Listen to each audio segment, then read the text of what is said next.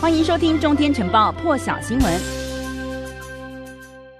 好，欢迎加入这一节的全球现场，一起来关心到的是，昨天这个俄罗斯总统普丁呢，和大陆国家主席习近平是进行了这一场视讯会议哦。就在这个美国啦、英国、澳洲等国以人权问题为由，公开宣布外交抵制北京冬奥之际呢，其他像是这个纽西兰啦、奥地利哦等国，则是宣布不派官员出席。在此时呢，俄罗斯总统普丁昨天则是亲自的表示，他将会。亲自来出席这个北京冬奥的开幕式。那么昨天这一场视讯会议的一开始呢，普丁还有习近平两人好朋友互相问好哦，双方也针对了这个乌克兰危机还有美国的侵略性行动相互交换了意见。另外呢，普丁也向习近平保证他会力挺北京冬奥，也会亲自出席。他也强调说，这个运动啊不该政治化，不要被政治力影响。习近平呢，则是表示相当期盼可以在这个冬奥的开幕式上见到普丁。一起来听。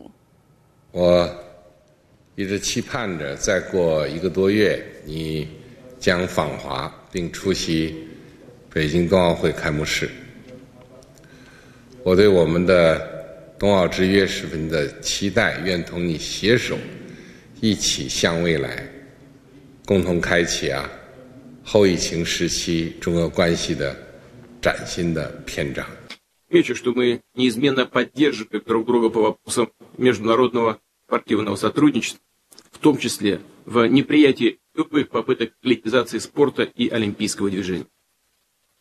Не сомневаюсь, что предстоящие зимние Олимпийские игры пройдут на самом высоком уровне.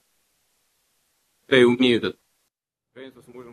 另外来看到的是哦，美国国务院在昨天是表示呢，有一名跟着美国国务卿布林肯同行前往东南亚的这个随团记者，在抵达马来西亚吉隆坡之后呢，被检测出了新冠病毒阳性。目前这名记者正在自我隔离当中。布林肯呢，他周二的时候是从这个印尼前往了马来西亚，那么周三呢，也和这个马来西亚的外交部长举行了这一场联合记者会哦。那么昨天晚间呢，是预定要前往泰。国曼谷的，但是这个美国国务院的发言人普莱斯就表示说，布林肯跟他的幕僚呢，在这个海外出访的各个站点都有接受检测，包括了周二晚间抵达吉隆坡的时候，但当时这个检测结果呢都是阴性。没想到昨天驻马来西亚美国大使馆呢通报有确诊案例哦，那么这一名记者是已经被立刻隔离了。确诊者呢没有参与这个布林肯在吉隆坡的活动，不过跟他有有关的这个密切接触者呢，也都已经重新接受过检测，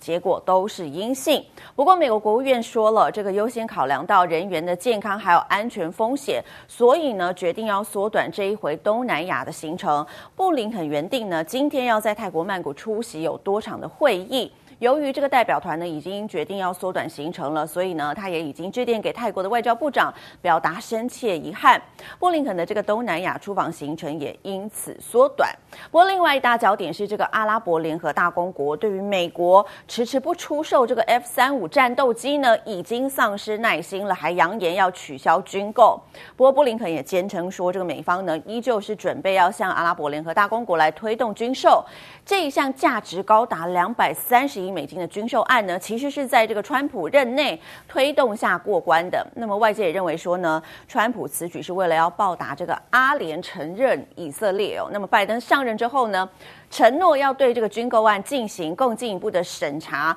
阿联不满华府定下的这个严格条件呢，所以扬言要取消军购。此时呢，这个阿拉伯联合大公国也和大陆关系日益密切，因此引发了美方关注。不过阿联的官员是表示，尽管目前呢这个 F 三五谈判暂停，不过美国仍然是他们采购先进设备的首选。美国国务院也强调说，希望呢能够解决一些未解决的问题。先来听一段布林肯的回应。Regard to the, uh, the UAE and the F-35s and the drones, uh, we remain prepared to, to move forward uh, with both if uh, that is what uh, the, uh, the Emiratis are interested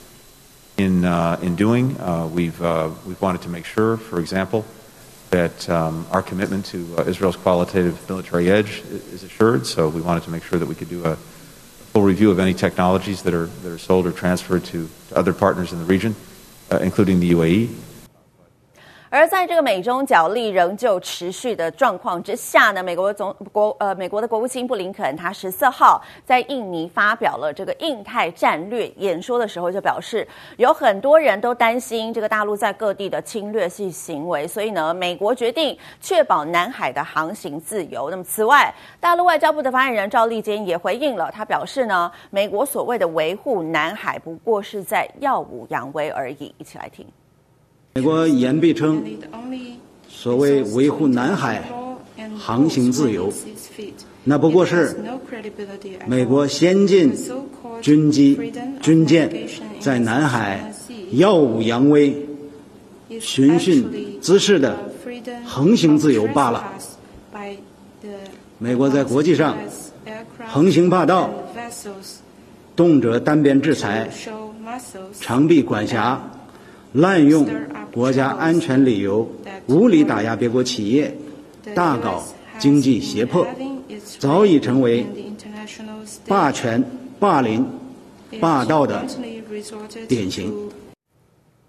美国参议院呢，今天是以八十九票赞成、十票反对通过了二零二二年国防授权法案。法案呢会交给这个美国总统拜登签署之后生效。法案当中是建议美国国防部要邀请台湾参与这个二零二二年的环太平洋军演，并且呼吁制定计划协助台湾来强化不对称的防卫能力。这个国防授权法案呢，总额高达七千六百八十亿美元。当中包括了这个为了威吓大陆所提出的太平洋贺组倡议的七十一亿美元，还有多项提升台湾自我防卫能力的具体措施。美国国会就指出呢，这个政策是要维持美军阻止大陆武力犯台造成既成事实的能力，并且要求美国的国防部长呢递交台湾防卫能力的评估报告，协助台湾发展不对称的防卫能力，而且要加强美国国民兵跟台湾来合作。另外，国会在这个法案当中呢，也提出意见，我呼吁美方跟台湾呢进行实地训练跟军事演习，